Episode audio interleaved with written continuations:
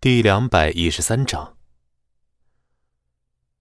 陈丽看着孙离被人指着鼻子骂，强忍着心里的笑意，掏出了手机，他要把这好笑的一幕录下来给苏振武看。秦家的这些旁支们，此时一个个那叫团结不已呀，好似真的变成了秦可兰的亲人，为秦可兰着想。孙离，我劝你识相点赶紧滚！秦可兰不是你这个乡巴佬配得上的，就是就是就是，现在鹏展集团的大老板看上我们可兰了，你这乡巴佬赶紧死心吧！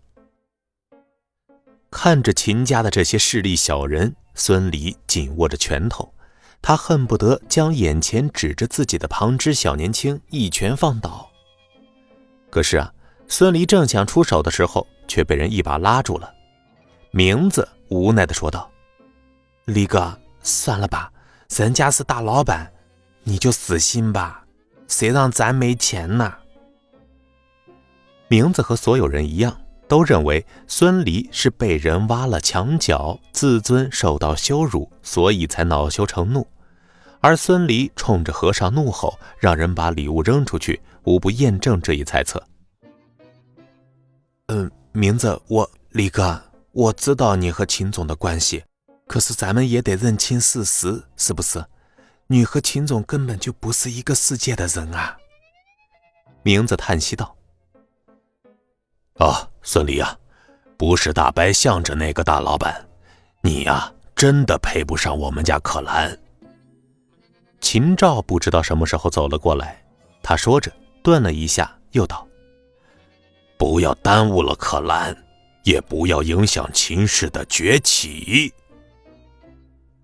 孙离闻言，抬头看向众人，众人看他的神情之中尽是同情，仿佛在告诉孙离，他和情敌根本就不是一个级别的对手啊。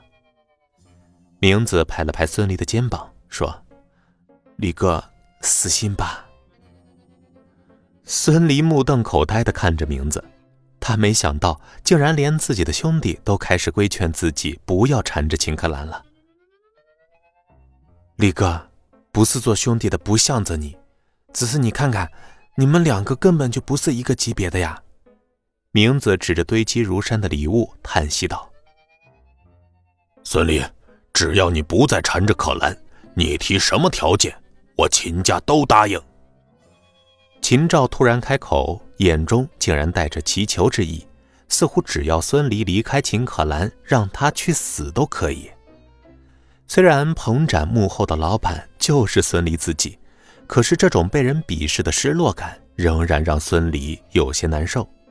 好在他真正在意的是秦可兰的看法，虽然他知道秦可兰不喜欢自己，但是也知道秦可兰绝对不是那种嫌贫爱富的女人。他满怀希望地看向秦可兰。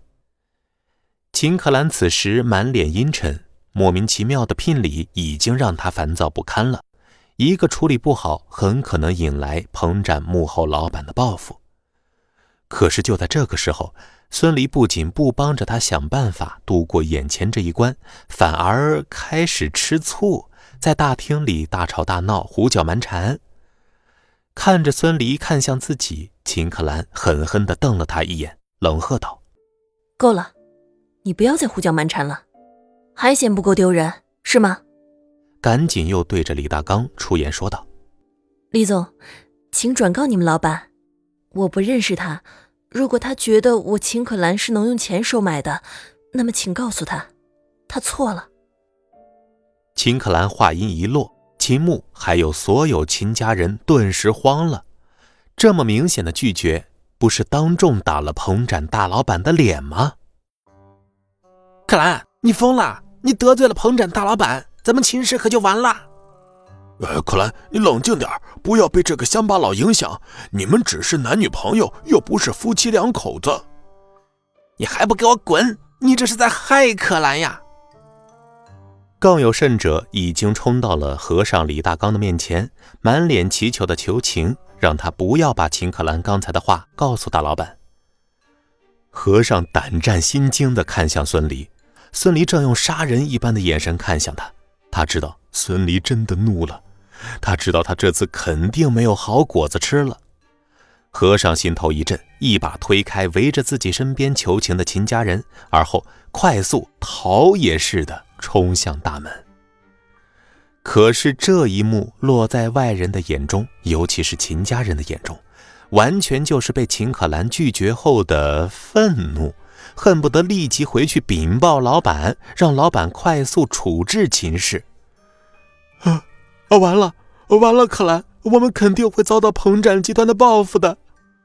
哎呀妈，可兰，你赶紧点头啊！你现在回头还来得及啊！秦可兰冷冷的看向和尚消失的地方，冷哼道。哼我秦可兰不需要靠美色上位。